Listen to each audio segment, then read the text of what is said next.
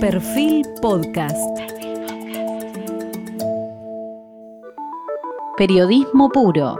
Jorge Fontevecchia en entrevista con el médico especializado en neurociencias Jorge Medina. Estamos con el doctor Jorge Horacio Medina. Él se recibió de médico con diploma honor en la Facultad de Medicina, obtuvo el premio facultad al mejor trabajo de tesis, fue profesor titular de fisiología de la UBA, director de la maestría de psicofarmacología de la Universidad Favaloro, actualmente es investigador superior del CONICET y a lo largo de su carrera fue reconocido por numerosos premios. Voy a citar solo algunos, el premio Bernardo Husey, eh, el, premio eh, King Baudium eh, Award de, de Suecia, perdón, el Distinguished Lecture in Neuroscience de la Universidad de New Orleans, becario Guggenheim, y en estos días recientemente le acaban de otorgar el premio a la Fundación Bungibor por sus teorías sobre la formación, expresión y la persistencia de la memoria. en la actualidad es miembro de la Academia de Ciencias de Brasil, miembro de la Academia de Ciencias de América Latina, miembro titular nacional de la Academia de Ciencias Médicas, investigador senior de la Facultad de Medicina, la que fue secretario de Ciencia y Técnica, eh, y es el neurocientífico argentino que desarrolló más investigaciones sobre la formación, expresión y persistencia de las memorias. Y queremos comenzar preguntándole por cómo pudo haber afectado eh, el coronavirus eh, a la memoria y a la mente. Hola, Jorge. Eh, realmente hay, hay estudios, no hay un estudio concreto aún sobre cómo es que afecta la, la pandemia y el aislamiento durante la pandemia sobre las funciones cognitivas y en particular sobre la memoria. Uno sospecha que eh, afecta, no cabe la menor duda, pero todavía no hay un análisis pormenorizado sobre qué tipo de memoria se afecta, si se afecta las emociones que rodean a una memoria. Como usted debe comprender bien, este, uno piensa en ciencia que tiene una hipótesis, tiene que haber una afectación. Ahora, hay que hacer las pruebas y los experimentos para demostrarlo. En eso están varios grupos, algunos de ellos están afuera, y algunos están en la Argentina. En la Argentina formo parte de un grupo que ha iniciado, está iniciando este análisis, pero no solo pensando en qué es lo que pasó en, el primer pico, sino pensando que a pesar de, la, de existir la vacuna y que tengamos una cierta cantidad de personas eh, vacunadas para la próxima etapa invernal, creemos como creen los, eh, los epidemiólogos y los infectólogos reconocidos, que puede haber una segunda ola que no sabemos las características que va a tener. En ese momento creo que es bueno tener información de qué pasó con la memoria y, las, y los aspectos cognitivos de todos nosotros que estuvimos en mayor o menor medida aislados y eh, en alguna época con cuarentena y ahora no estamos con cuarentena. Este es un análisis que se merece hacerse. Usted dijo textualmente, Jorge, se ha visto a posteriori en la posinfección que alguna cosa pasa en el cerebro. Se siente cansancio, a veces dolores de cabeza y fundamentalmente aparece un fenómeno donde la cognición está algo borroñada. O sea, independientemente de que haya que corroborarlo, ustedes trabajan con la hipótesis de que algo produce el coronavirus en el cerebro. Sí, eh, se sabe que el sitio donde se capta el virus es un receptor que se encuentra no solamente en vasos de tejido pulmonar, en otros tejidos periféricos, sino que el cerebro es uno de los lugares privilegiados donde podemos encontrar, si uno puede llamar privilegiado, puede encontrar este, este receptor que utiliza el virus de la COVID-19 para introducirse en las células. En este caso sería introducirse en células nerviosas o introducirse en células gliales, que son las células que soportan y tienen algunas funciones importantes dentro de nuestro cerebro. Ahora bien, lo que yo conté una vez es lo que reportan los pacientes de tener una especie de cognición borrosa, algo así como nublado, como que estoy, que no la... Uno podría decir no, no estoy claro con algunas ideas. Eso es lo que suelen reportar algunas personas post-infección. Ahora, ahora necesitamos hacer los experimentos. Por ejemplo, ver cómo era el estado de ánimo, si estaba deprimido, si no estaba deprimido, y hacer algunas pruebas de tareas de aprendizaje sencillas para, para ver, evidenciar si y cuánto evidenciar si estaba este, afectada la memoria. Yo creo, a priorísticamente yo tengo que pensar que la hipótesis más plausible es que ciertas modificaciones en el guardado de información y fundamentalmente en la expresión, en la evocación de los recuerdos, debería estar afectado. Y Jorge, eh, otra de las eh, afecciones que usted mencionaba no es en aquellos que han padecido la enfermedad, sino aquellos que no la han padecido, pero el efecto que produce el encierro prolongado en la memoria. Eh, obviamente en las generaciones actuales no tienen experiencia de haber pasado por algo así, pero otras situaciones de encierro podrían ser análogas. No sé, una persona que tuvo que estar convaleciente encerrado durante cierto tiempo, sin ir a casos extremos, personas que han estar privadas de su libertad. ¿Cómo afecta el encierro a la memoria? ¿El tiempo pasa a tener otra dimensión? Eh, creemos, a ver, uno cree por los experimentos en animales primero. Yo puedo contar algunas cosas de, experimentos en animales con respecto al encierro. Porque el encierro también puede significar aislamiento. Y el aislamiento social y el encierro en animales de experimentación, en mamíferos estoy hablando, no estoy hablando de una hormiga o de una, con el respeto que me merecen las hormigas y las moscas y las, y las abejas cosa que son buenos modelos para estudiar ciertos aspectos básicos del funcionamiento de, los, de las neuronas. Eh, le repito, uno puede tranquilamente pensar que este, en los animales existe claros indicios de alteraciones de la adquisición de información y fuertes cambios en la en cuanto uno expresa, la facilidad que se tiene para expresar lo que uno tiene guardado. Eso ocurre en los animales. ¿Qué pasa en las, en las personas? Eh, no, yo no tengo evidencia, eh, uno puede tener evidencias personales, vivencias personales. Eh, no se puede hacer un experimento muy controlado sobre un grupo de personas que voluntariamente se aíslen o involuntariamente porque están en una prisión, por ejemplo. No conozco ningún trabajo serio que pueda decirme qué es lo que pasa con la memoria. Y las memorias son muchas. Si tenemos tiempo, yo le puedo explicar que hay varios tipos de memorias y habría que ver cuál de ellos podría estar afectándose en, una especie de encierro, aislamiento, es más fácil pensarlo cuando uno sufrió algo así. Por ejemplo, sin este, autorreferenciarse, eh, si una persona eh, sufre alguna enfermedad crónica grave, posiblemente tenga que estar en algunas patologías, tenga que estar aislado en su casa durante muchos meses. Que cualquier persona que haya vivido esa circunstancia va a reconocer en mis palabras de que la cognición y algunos aspectos de los recuerdos, no sé si quedan totalmente indemnes. Algo tiene que pasar. Ahora, sería bueno poder analizarlo científicamente. Eh, y es, en eso estamos empezando a trabajar. Jorge, usted dijo, y hay más adelante preguntas en el cuestionario sobre la diferencia de la memoria de corto y largo plazo. Déjeme ir llevando el tema progresivamente. Usted dijo que la memoria y el olvido son dos caras de la misma moneda. ¿Qué es lo que hace que a veces esa moneda caiga de una cara o de la otra? Generalmente cae del lado del olvido, porque el asunto es así. Eh, ¿De qué depende? Yo diría que si alguien me preguntara, ¿hay un factor determinante para que uno se acuerde de una experiencia X en la vida? y yo diría claramente la emoción. Y en segundo lugar, pero casi paralelo, diría la relevancia consciente o inconsciente que le doy a esa experiencia.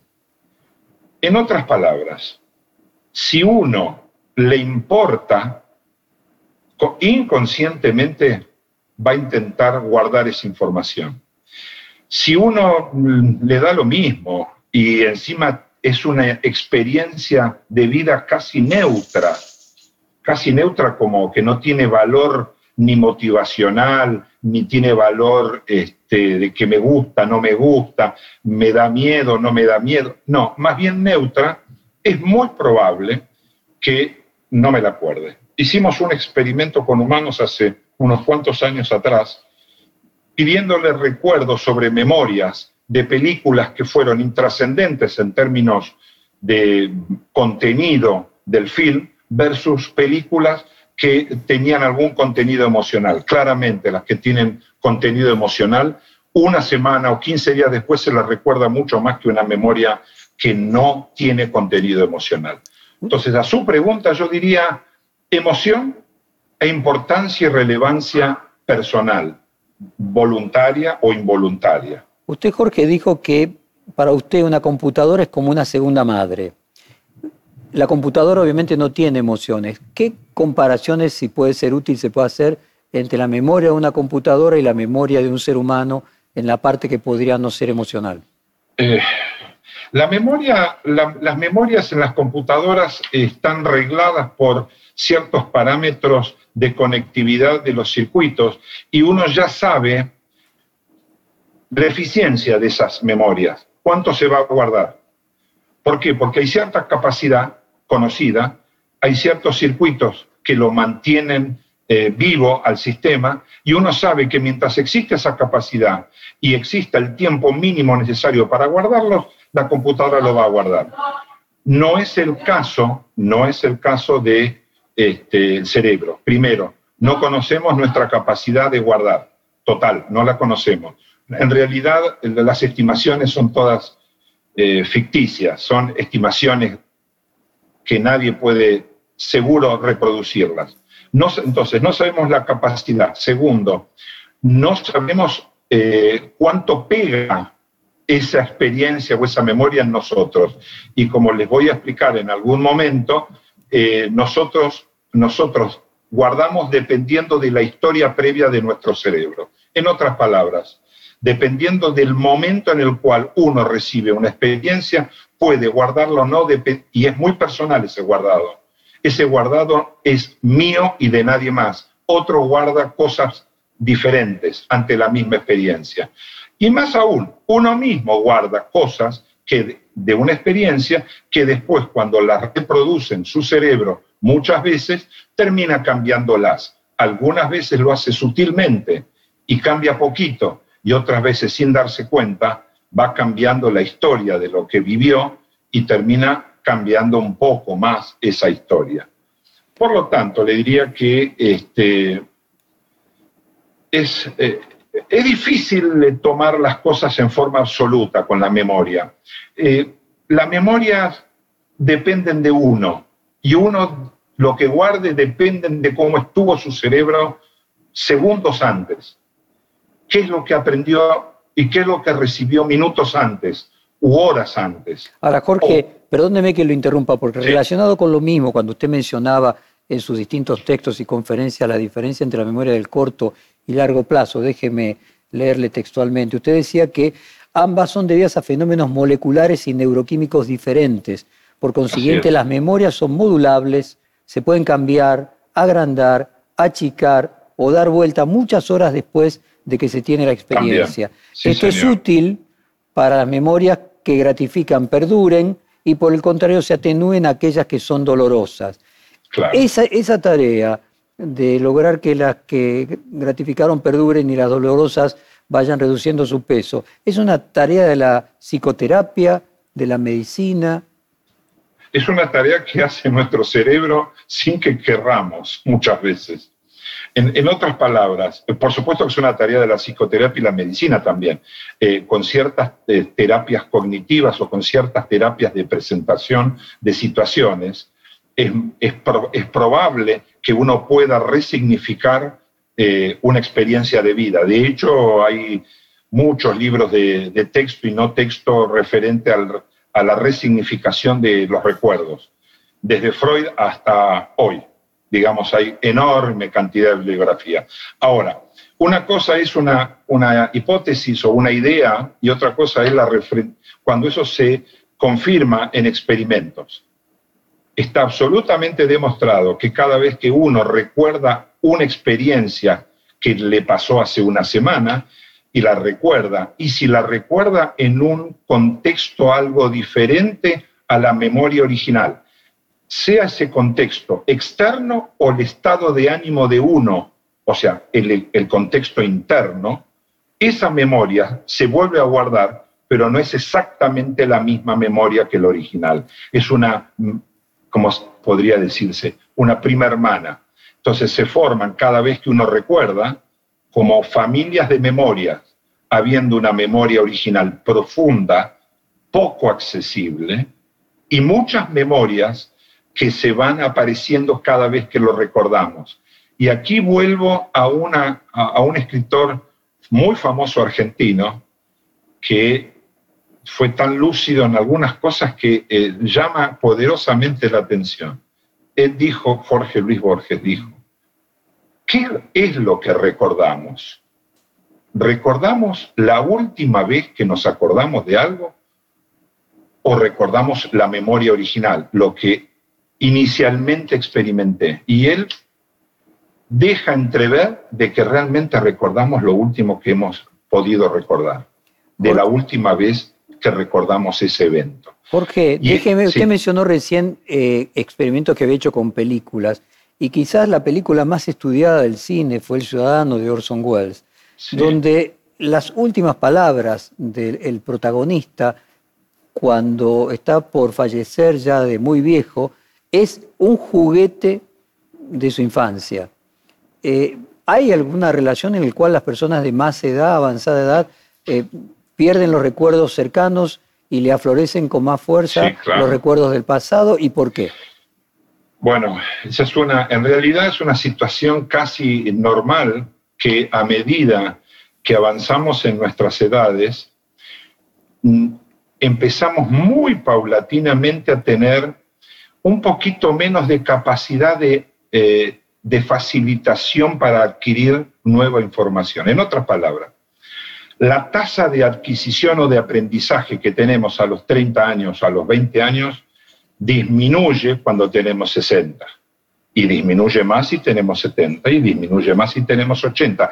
Eso no significa que no aprendamos, significa que estamos un poquito menos eficientes y por lo tanto somos algo menos eficientes en guardar la información. O sea, el mecanismo de consolidación de las memorias está un poquito menos eficiente. Eso es en condiciones normales. Por supuesto, las memorias más antiguas, de muchos años, se siguen recordando lo más bien. Y en realidad uno recuerda supuestamente más las antiguas, los detalles de la infancia, porque en realidad volvemos mucho hacia esa época de nuestra vida. Lo que no hacemos a los 20, 30, lo hacemos a los 60, 70 y a los 80. Volvemos mucho a nuestros primeros años. Ahora bien, en casos de que nuestro envejecimiento normal de nuestro cerebro sufra algún cambio, por ejemplo, Dios no quiera que tengamos alguna enfermedad que empiece a matar neuronas, por ejemplo, un inicio de un Alzheimer, que es la típica enfermedad que hoy podríamos considerar como el gran azote de las personas de edad, con respecto a nuestro sistema nervioso, estoy hablando, este, el Alzheimer em, acelera el proceso de deterioro de nuestro aprendizaje y de guardado de cosas recientes, pero se sigue acordando al principio de las cosas del pasado lejano, hasta que pasa lo peor. Esto va agrandándose, el problema se extiende a otras regiones del cerebro y termina esa persona no recordando no solamente lo que le pasó ese día o a esa hora, esa última hora, sino no recuerda lo que hizo y recordaba lo que hacía hace 30, 40 años atrás, incluyendo pérdida de reconocimiento facial de familiares directos, esposa, hijos o hijas, nietos. Hay veces que de golpe y porrazo recuerdan algo, pero después vuelven a una gran laguna de pérdida de los nombres y las caras. Eso ya es una situación mucho más avanzada. Jorge, eh, es una fantasía, eso que se dice habitualmente, personas que dicen tengo memoria visual o memorias que recuerdan más fácilmente números, direcciones, eh, o es un mito. Es correcto, es correcto, eso sí. ¿Y por qué es? Digamos, eh, el asunto, a ver, nosotros como humanos tenemos una enorme masa cerebral dedicada a la visión. Dicho de una manera un poquito más científica, la extensión y diversidad de nuestras cortezas visuales es muy, diferente a los demás sistemas que tenemos en nuestro cerebro. Olemos mucho peor que muchos animales, tenemos gustos, gustamos con un con una calidad que es buena, pero no es de las mejores. Oímos bien, no cabe la menor duda, tenemos una capacidad auditiva y de ahí es nuestro segundo sistema, pero largamente somos animales visuales. De ahí que la memoria visual es probablemente de las más importantes.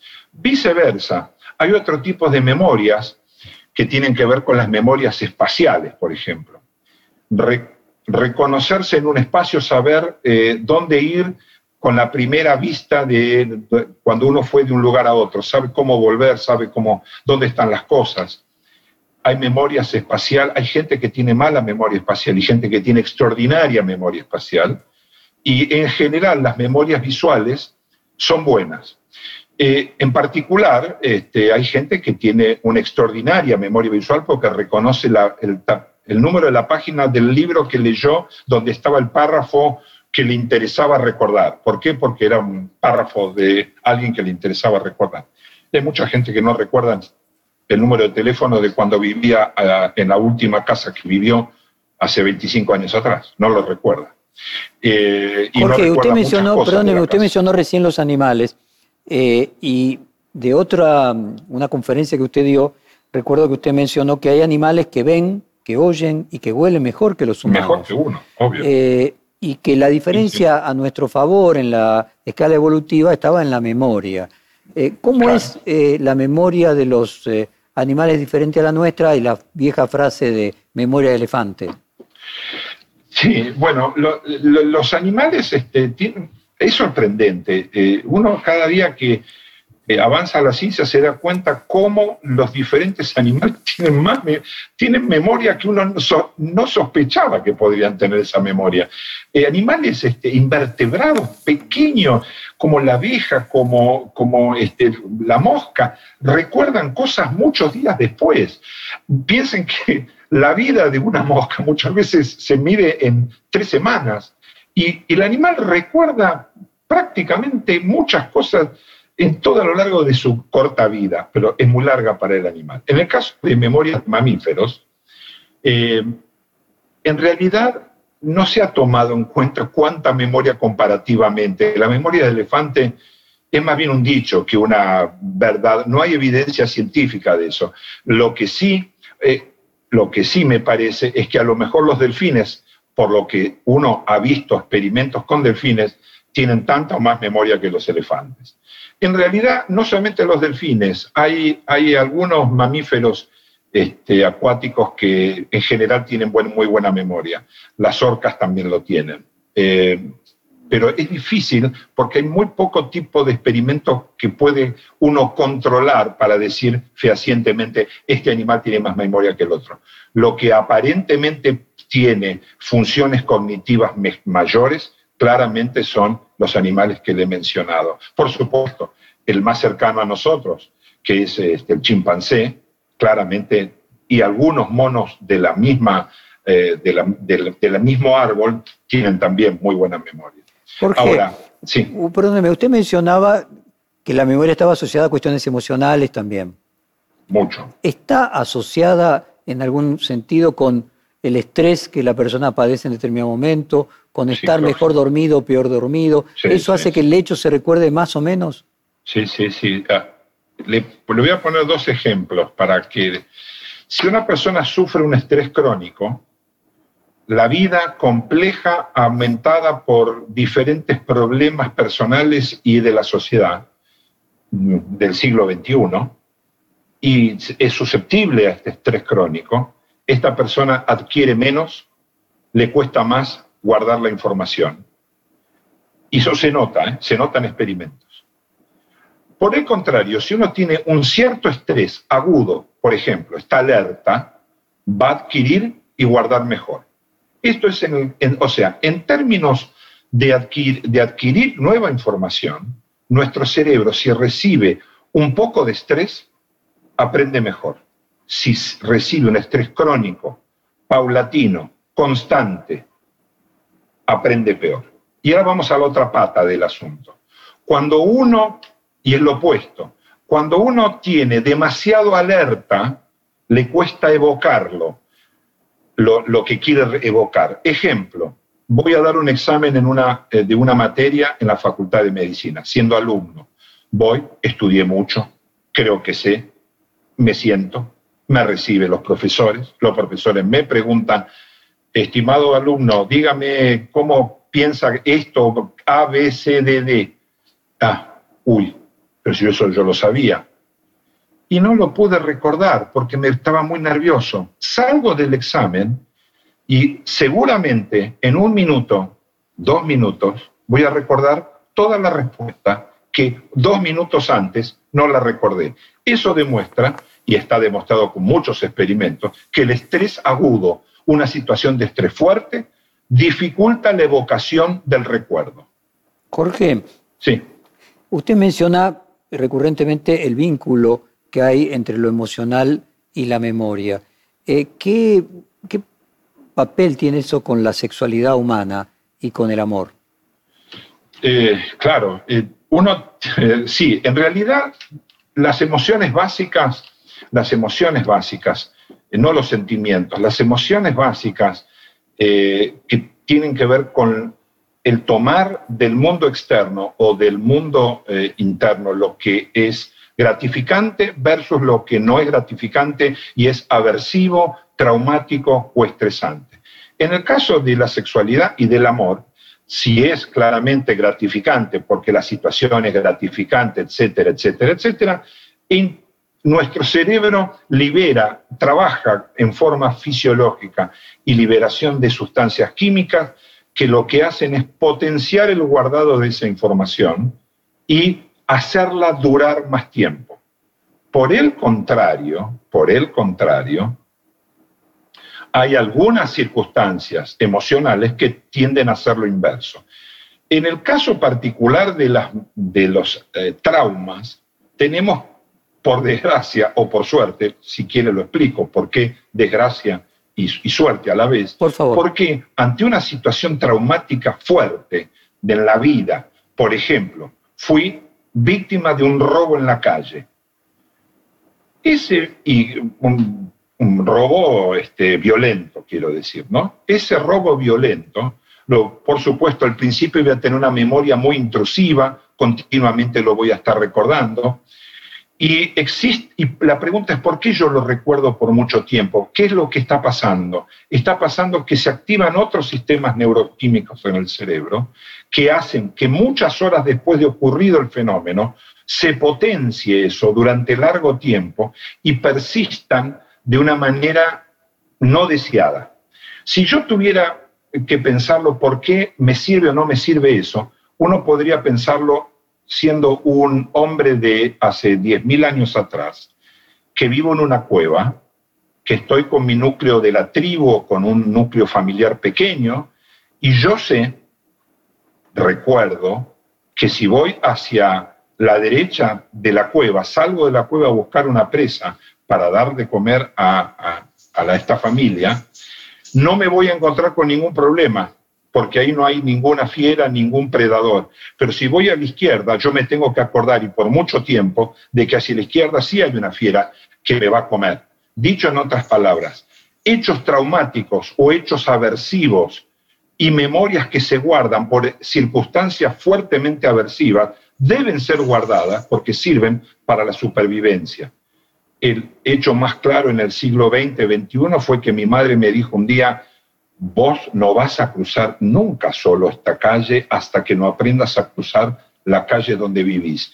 Y me agarró fuerte de la mano y me dijo, vos tenés que mirar a la izquierda y a la derecha. Y así lo hice tres o cuatro veces y el día que no lo hice me pegó un buen grito, hasta que lo aprendí y lo guardé. ¿Por qué? Porque eso se guarda de por vida, lo mismo que no poner los dedos en el enchufe, porque va de por sí el riesgo de vida. Por lo tanto, esas memorias traumáticas deben guardarse. Eso no implica que deban estar vivencialmente fuertes durante toda la vida.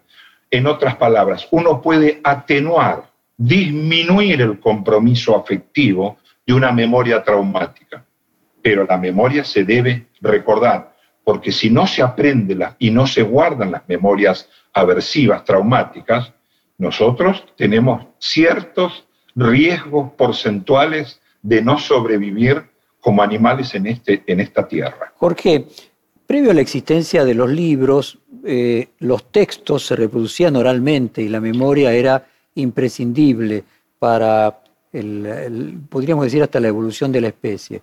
Hay muchas discusiones respecto de que Google, de que los teléfonos celulares eh, han hecho que estas generaciones pierdan la memoria. Eh, pero independientemente de eso ya se decía de los libros, de que los libros hicieron que se perdiera la memoria. Homero y los poetas recitaban eh, largas poesías eh, de memoria. De memoria. Se ha ido perdiendo la memoria a lo largo de las generaciones porque nuevas herramientas han sustituido lo que antes era imprescindible que cumpliese la memoria. Sí, algunas memorias ya no las usamos, pero por el contrario usamos otras. Por ejemplo, la capacidad que tienen los jóvenes de poder manipular ciertos, ciertas máquinas muy modernas, desde celulares y computadoras con alta eficiencia y alta velocidad lo manejan, eso requiere memoria. en ese juego hay varios tipos de memorias que superan largamente a lo que hacíamos nosotros cuando yo tenía, nosotros o mi generación o la generación siguiente o la anterior, teníamos este, 10, 20 años. Nosotros teníamos que recordar teléfonos, o teníamos que recordar direcciones, o teníamos que recordar cosas. Y hoy eso está en un paquetito computarizado que nos dice y nos evita recordar eso. Ahora, ¿eso genera cierta atrofia? Como bien dicen por ahí, se genera atrofia de, de cualquier órgano y en particular el cerebro, en particular el cerebro, si no lo usamos. Pero en este caso lo usamos, pero lo usamos para otras cosas. Así que yo creo que este, perdemos algunas memorias y ganamos otras habilidades. Yo no, porque yo tengo una edad en la cual hay ciertas habilidades, como las que acabo de mencionar, que tengo ciertas lentitudes en resolver lo que una hija que tiene 20 años lo resuelve 5 o 10 veces más rápido que uno. Jorge, ¿y hay una memoria atávica? Es decir, hay una memoria eh, que va quedando de generación por generación. Por ejemplo, esos ejemplos que se utilizan de la caverna que usted mencionaba, de que como las crías dormían en el piso, la aversión a los insectos viene del resultado de una memoria atávica cuando los insectos tenían una amenaza mortal. Sí, evidentemente existen ciertas... La evolución ha hecho que ciertas cosas se guarden en circuitos que se eh, resultaron exitosos, circuitos neurales estoy diciendo, resultaron exitosos. Y eso permite que uno pueda reproducir exactamente lo mismo a lo largo de los eh, siglos y de las generaciones, porque lo que ha evolucionado, eh, no solamente en situaciones de miedo, nosotros, el hecho de caminar como caminamos, no es exactamente igual como se caminaba hace dos millones de años atrás. Hubo que hacer, hubo que rehacer los circuitos neuronales para poder estar como hoy caminamos.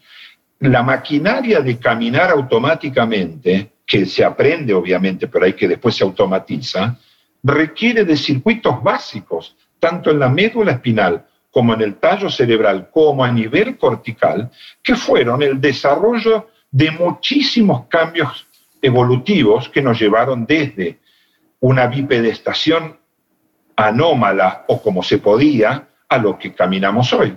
Y estoy hablando de algo muy obvio que es caminar. Así que lo mismo ocurre con algunas memorias atávicas. El, caso extremo, que yo lo discuto siempre con algunos psiquiatras que cuando estoy dando clase este, con la maestría de Favaloro, es si efectivamente algunos miedos que son innatos, puramente innatos. Y yo creo que sí en algún caso, pero después la propio aprendizaje, la experiencia de vida pueden hacer modificar ese miedo, a tal punto que hay mucha gente, conozco, por desgracia conozco unos cuantos, que no le tienen miedo a las arañas. Eh, no le tienen nada de miedo. Y teóricamente tendríamos que tenerle miedo a los insectos y en particular a las arañas. El caso, se lo digo ahora, yo no tengo miedo a las arañas, no le tengo miedo. Y conozco varias personas, amigas, que tampoco le tienen miedo. Claro, pues eso fue un aprendizaje, que es muy probable que hayamos tenido miedo atávico a las arañas. Jorge, usted dijo le voy a leer textualmente, hay fármacos que mejoran la memoria, pero tienen efectos colaterales que los hacen inviables, generando un grado de ansiedad enorme, mejoran la memoria, pero pueden generar ataques de pánico. ¿Cómo es esos medicamentos que mejoran la memoria? y si en el futuro se podrán corregir ah. su efecto colateral secundario y podremos pasar a tener mucha memoria. Sí, este, les voy a contar, eh, hay una regla en esta área de la investigación que es que cualquier sustancia que aumente el nivel de ansiedad, aunque sea poco el aumento del nivel de ansiedad, de atención y de alerta, todo eso, mejora la adquisición de la memoria. El problema es que mm, todavía no podemos sacar un, o sea, dejar lo bueno y sacar lo malo. Y eso a pesar de que hay infinidad de laboratorios que durante 20 años han tratado de tener un fármaco que pueda ser administrado por la boca, que entra al cerebro y selectivamente mejore nuestra cognición, en especial cuando nos estamos en un pequeño déficit, cuando vamos envejeciendo, y que no tenga efectos colaterales. El efecto colateral está tan emparentado al mejoramiento de la memoria que hace inviable que un fármaco bueno para levantar la memoria no tenga efectos colaterales. Dicho en, vamos a ponerlo sin, este, en palabras concretas, sin ningún tipo de eufemismo. Estoy nosotros, me incluyo entre aquellos científicos que trabajan en memoria que te dicen, ningún fármaco conocido hoy en uso en el mundo puede mejorar la memoria certeramente sin alterar otra función del cerebro. Entonces, ¿cómo es que se dan eh, fármacos para mejorar la memoria? Los fármacos que mejoran supuestamente la memoria no son eh, tan eficientes. Si no tienen efectos colaterales, tienen muy poco efecto sobre la memoria. ¿Qué ocurre con los, aquellos que se utilizan hoy en día? Que en algunas personas mejora algo y en otras personas no hace absolutamente nada. No hay un fármaco hoy en día que sea selectivo, mejora, facilitador de las memorias. No lo hay. Por desgracia. Usted describió que uno de los mejores trabajos y que lo hacía sentir más orgulloso es cuando demostramos, hablo por usted, que la leche humana y de, baja, y de vaca bajan la ansiedad e inducen el sueño, ya que tienen moléculas que se parecen a las benzodiazepinas o son benzodiazepinas naturales, el principio activo del fármaco que se usa para sedar y eh, llevar al sueño. ¿Qué relación hay entre alimentación y memoria? hay mucha. Eh, a ver, y es un capítulo enorme, eh, pero vamos a tratar de, simplificarlo con algunos ejemplos. En algunos alimentos hay pequeñas cantidades, y el descubrimiento que hicimos en el año, en esa época, estoy hablando de 30 años atrás, ¿eh? más de 30 años, lo publicamos en la revista Lancet, que es una de las revistas de mayor jerarquía en la medicina, junto con New England Journal of Medicine. Son las dos revistas que es donde se publican los principales resultados del COVID, también con Science y Nature. Son cuatro o cinco revistas, así que son muy destacadas. Publicamos un breve trabajo donde demostramos que en la leche de vaca, en el rumen de la vaca, en la leche humana, existen pequeñas cantidades de unos, unas sustancias que son de la familia de las benzodiazepinas, que son la base de los remedios del el Valium, el, el, el Rohypnol, el Trapax, todos los remedios que se han utilizado durante 30 años para bajar la ansiedad y para inducir en muchos casos el sueño, esas drogas que fueron sintetizadas en un laboratorio, originalmente de Hoffmann-La en Suiza, tenemos nosotros incorporado, y también en nuestro cerebro, eso lo han demostrado varios, pequeñas cantidades, pero entonces eso entra con nuestra alimentación. Además de eso, eh, hay otros alimentos que entran, que tienen propiedades sobre mejorar o empeorar un poquito la cognición. En general, algunos flavonoides, o sea, flavonoides es una familia de sustancias que están en plantas, que son más bien eh, compuestos que tienden a tranquilizar y a inducir sueño. Esos flavonoides están en muchas plantas de uso medicinal folclórico, tales como la valeriana, la pasiflora y varias, y varias plantas más que nosotros estudiamos hace muchos años atrás y cuyos fármacos conseguimos purificarlos y aislarlos y fueron patentes internacionales. O sea, nosotros hemos tenido la suerte de poder demostrar que hay sustancias en la naturaleza que hacen esas cosas en nuestro cerebro. Ahora, lo más claro para la, memoria es una buena alimentación. Y si nos falta glucosa, aprendemos mal. Está lleno de experimentos en humanos, en animales más inferiores, en donde queda claro que la adquisición y el guardado de información en nuestro cerebro depende de los niveles de glucosa. Bajo niveles de glucosa aprendemos mal. Niveles óptimos de glucosa aprendemos perfecto. Niveles altos de glucosa en una enfermedad como la diabetes, volvemos a bajar nuestra eficiencia en aprendizaje. Jorge, en filosofía hay distintas escuelas respecto de considerar el yo, la persona, cuándo la persona es persona, qué es persona. Eh, en la justicia también respecto de la muerte cerebral, si es eh, la muerte final. Eh, pero bueno, David Hume, por ejemplo, se caracterizaba en darle a la memoria una importancia esencial en la definición de lo que es persona. Y están todas estas historias de una persona que tiene amnesia y que por lo tanto es, pierde su yo. ¿Cuál es la relación filosófica eh, que usted estudiando eh, la memoria eh, le lleva a pensar? ¿Qué reflexiones más allá de lo físico usted tiene para compartir con la audiencia acerca de la importancia de la memoria en la construcción del yo? Yo un día, un día leí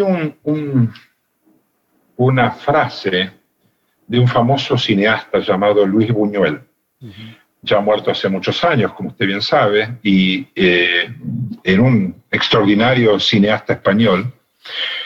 Y él un día dijo, basta, basta saber que uno está perdiendo la memoria y que no puede hacer nada para darse cuenta la importancia enorme para el yo de lo que representa la memoria. Y termina diciendo la frase, ahora no me la acuerdo textual, y eso que yo le dije varias veces en algunas charlas, eh, termina diciendo, sin nuestras memorias no somos nada. Entonces, eso me hizo pensar mucho sobre ese asunto y en realidad, nosotros somos en realidad consecuencia de lo que adquirimos, experimentamos, guardamos, recordamos y creemos que no recordamos y realmente olvidamos en otros casos. Nosotros somos ese producto. Y, la explicación de eso es que si nosotros no adquirimos información, no podemos estar en este eh, viviendo con la adquisición, eh, con lo que se adquirió en épocas pretéritas. Nosotros tenemos que adquirir nuestra información. Esa información que se adquiere hace a nuestra persona y solo a nuestra persona, dicho de una manera, eh, de una manera, me, cuesta decirlo en castellano, pero lo voy, a, encontrar. Encontré, conozco la palabra en inglés, uniqueness. Somos únicos, o parecido a decir únicos. Esa, ese ser único lo da lo que tenemos adquirido y guardado en nuestro cerebro y algunos, y obviamente, información genética transmitida a lo largo de las especies. Todas esas, eh, eh, digamos, eh, construcciones por ahora ficcionales, distópicas, de que se puede pasar la memoria de un ser humano a una computadora, que se le puede dar continuidad de vida a una persona a través de su vida cerebral pasada a una computadora, ¿qué posibilidad de concreción pueden llegar a tener en el futuro? Sí, Ahora yo lo veo, lo veo difícil. Eh, no, no estamos en condiciones, pero a ver, uno también podría decir hace 200 años atrás que la gente pueda hacer las cosas que hacen en el siglo XXI es imposible. Es imposible. Imposible que uno vea estos avances que hemos tenido. Hay, infinidad, cientos, miles de avances. Cien años atrás uno pensaba que era imposible que, no podía ser. Ciencia ficción, te decían. O decíamos ciencia ficción en 1960 o 1970, ciertas cosas, y hoy son moneda corriente. Así que por ahora no, por ahora no. Hay mucho, a, ver, hay mucho interés y hay mucho estudio reciente que se está haciendo entre lo que es eh, inteligencia artificial y nuestra capacidad de guardar y transmitir información. Eso sí, lo que usted ha comentado es cierto, pero no es, este, no es cierto todavía o no es viable todavía que nuestra mente sea transportada a una máquina. No es, no es así. Uno puede transportar información, eh, cierta información y ciertas reglas a una máquina, ciertas reglas de adquisición y guardado, pero este, falta todavía algunas cosas. Por ejemplo, la libre elección, cierta libre elección que uno tiene, la toma de decisiones que depende de nuestra corteza prefrontal, esa que usamos cada minuto de esta charla o de cada minuto de nuestra vida, es todavía eh, de nosotros y no de las máquinas. Jorge, usted eh, citó a Borges ya aquí en esta entrevista y en otras usted dijo que él era el primer neurocientífico de nivel en, la, en la Argentina. Eh, es muy conocido de Borges eh, su Funes, el, memorioso, un tal Irineo Funes, mentado por algunas rarezas como la de no darse a nadie y la de saber siempre la hora como un reloj.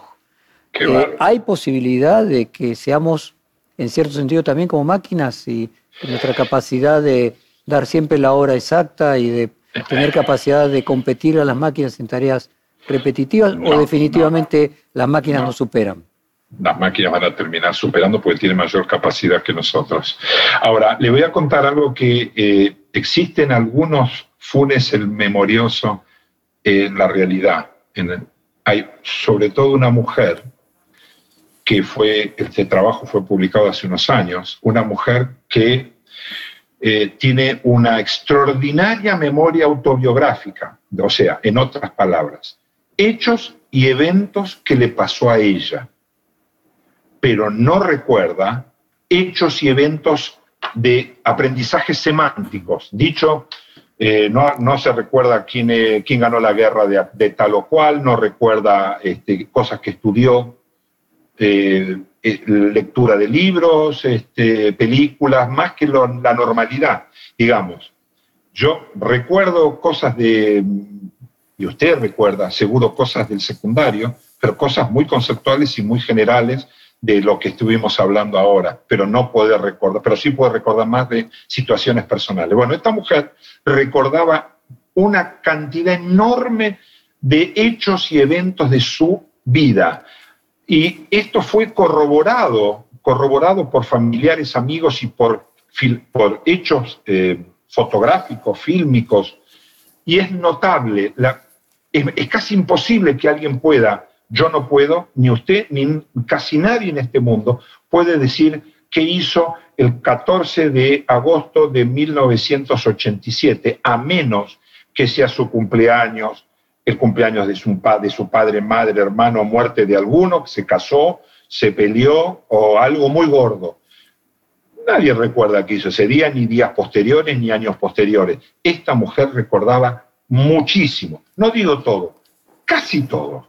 Esa, pero había otro problema, como su capacidad está en su cerebro y no podía recordar todo lo que había estudiado o hecho.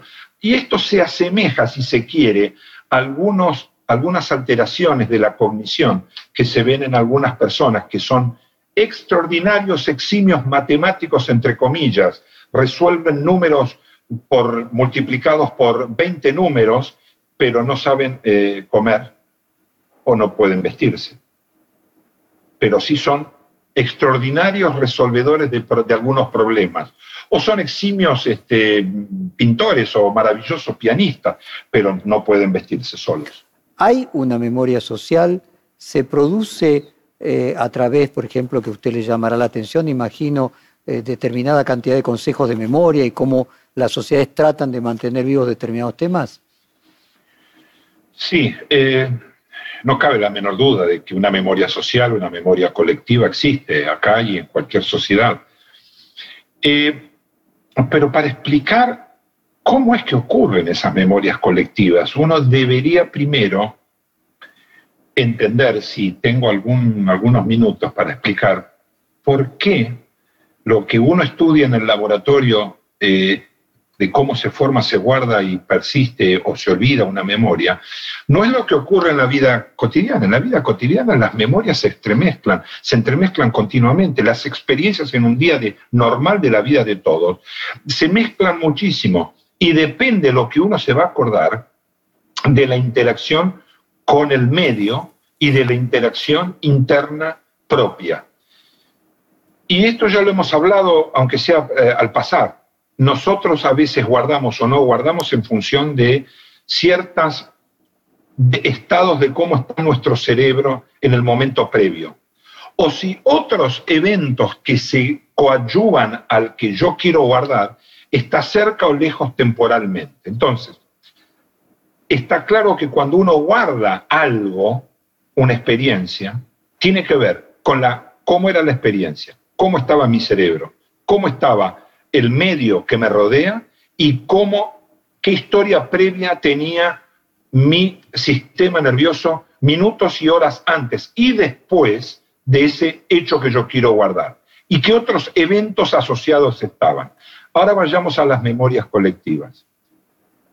Esto es lo mismo, nada más que las interacciones ocurren entre los individuos. En otras palabras, las memorias de todos nosotros interactúan de alguna manera. Las experiencias que vivimos todos interactúan de alguna manera y se van, se van nutriendo de las interacciones entre individuos y de las interacciones con nueva información y se forma, se decanta a lo largo del tiempo una especie de conocimiento experiencial o no. Puede ser que yo lo recuerdo porque lo viví, o lo recuerdo porque me lo contaron, o porque me lo contó mi papá, o porque me lo contó un amigo, o porque me, lo contó mi mujer, o me lo contó quien sea, o, o un hijo. Entonces, se forman ese conocimiento ya más social, más de grupos de individuos, que terminaría siendo algo así como la memoria colectiva de algo. Y eso queda, ¿eh? Es cierto que es reforzada. Esa memoria colectiva es continuamente reforzada, consciente o inconscientemente, es reforzada por nosotros mismos, por individuos afines, por individuos no afines también, por los medios de comunicación, por los gobiernos y por, en este caso del siglo XXI, por toda la parafernalia de redes sociales que nosotros sabemos tener o no sabemos tener. Digamos, hay gente que le gusta más o menos eh, las redes. Estamos llegando al final del reportaje y quería hacerle una última pregunta relacionado con cuánto de la ética es producto de la memoria y finalmente si todo esto que usted menciona de la memoria social no es lo que llamamos cultura. Sí, eh, sí. La cultura eh, es la transmisión de conocimientos, ¿no es cierto?, a través de las generaciones y de la gente. El problema es que la cultura, algunas cosas quedan y otras no. Pero yo entendí que en algunas otras veces que las memorias colectivas pueden o no hacer, podrían no ser parte de la cultura. Parte de la cultura sería si esa memoria colectiva se instala fuertemente en una sociedad y, queda a lo largo de generaciones. Entonces sí, coincido que es cultura, tiene razón. Eh, realmente pareciera ser bastante parecido a lo que uno entiende como cultura. Con respecto a la primera parte, eh, eh, la ética y la memoria. qué buena pregunta. yo podría contarle por qué por qué uno no puede tocar mucho la memoria porque no termina de ser ético. Y por qué uno cuando manipula la memoria tiene que tener mucho cuidado porque entra dentro de terrenos que superan lo estrictamente beneficioso para tal o cual persona y roza fuertemente cuestiones morales y éticas. Lo que no sé es si la la memoria, cuánto influye la memoria en la ética, eh, que eh, realmente no, no tengo una respuesta. Intuitivamente diría que sí, pero eh, no estoy seguro. A ver si le interpreto. Jorge, lo que usted plantea es que hay un límite en la reconstrucción de la memoria, que es la ética, que internamente, si nos damos cuenta, tenemos una capacidad de mentirnos a nosotros mismos hasta cierto límite. Y que es la ética la que pone esa barrera. La que pone la barrera, claramente. Sí, sí, sí, sí. sí. Por eso creo que es limitado en todo caso en la, cuánto influye la memoria en, o lo que recordamos de esa memoria en la ética. Creo que hay ciertos puntos donde no, no son traspasables ciertas cosas. Jorge, muchísimas gracias. por esta interesante hora de conversación, fue muy instructivo. Lo felicitamos por todos sus logros y nos mantendremos en contacto. Bueno, muchísimas gracias por la entrevista. Perfil Podcast.